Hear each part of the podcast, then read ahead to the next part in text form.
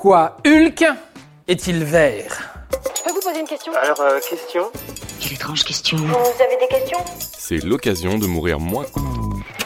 Putain de bordel de merde Pour le commun des mortels, s'énerver, ça ressemble à ça, grosso modo. Certains, dans un caractère plus contenu, se le diront intérieurement, surtout en public.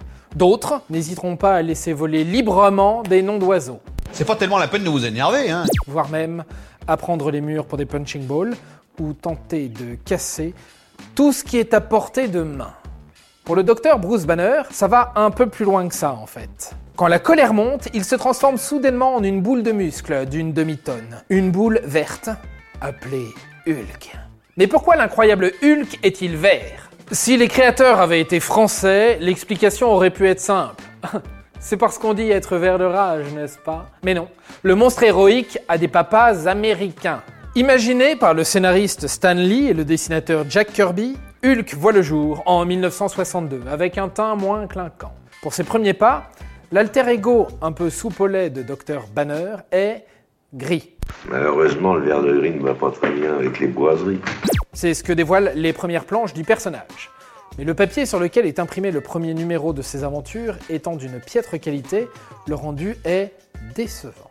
Qu'à cela ne tienne, le jeune monstre atteint très vite la puberté. Son corps change et il devient vert. J'en ai marre de la verdure, tout est vert. Ça s'est révélé comme un excellent choix, constate Stanley plusieurs décennies plus tard. En le rendant vert, j'ai pu lui donner des surnoms comme The Jolly Green Giant, le joyeux géant vert, ou The Green Goliath, le Goliath vert. Donc, je suis vraiment ravi de l'avoir transformé en vert. Certes, c'est sympatoche comme satisfaction. Cela dit, l'ami Stanley nous prend un peu pour des jambons. En remplaçant vert par gris dans les surnoms, ça l'aurait fait. hein. D'ailleurs, le Hulk gris ne disparaît pas complètement. Dans les années 80, Peter David et Todd McFarlane le remettent sur pied. D'une intelligence normale, contrairement à son jumeau vert, The Grey Hulk, a pour identité Joe Fixit, un agent de sécurité de casino qui combat la mafia, parce que le bougre reste un super-héros. Il est du côté du bien, peu importe sa couleur. Même si ça avait été celle du diable, comme ça faillit être le cas en 1977, en effet, à cette date-là, quand l'incroyable Hulk est adapté en série télévisée, Kenneth Johnson, le producteur, a une idée qu'il trouve lumineuse. Il veut un Hulk rouge. Pour lui, c'est plus télégénique. Et ça colle mieux avec la rage du personnage. Rouge, euh, je passe. Vert, je passe pas. Rouge, je passe pas. Vert, je passe. Mais là, refus catégorique de Stanley. Vert et gris, c'est suffisant. Changer de couleur tous les 4 matins, c'est bon pour les caméléons. Et Hulk n'est pas un gros lézard. Même s'il est gigantesque et vert comme Godzilla, c'est un être humain.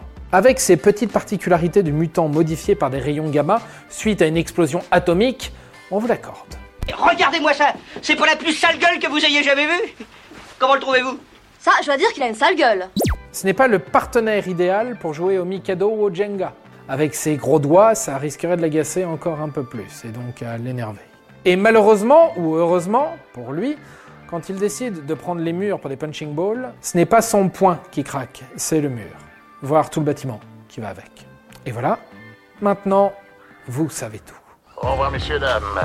C'est ça la puissance intellectuelle. Sapristi Attends, avant de partir, j'ai juste un truc à te dire.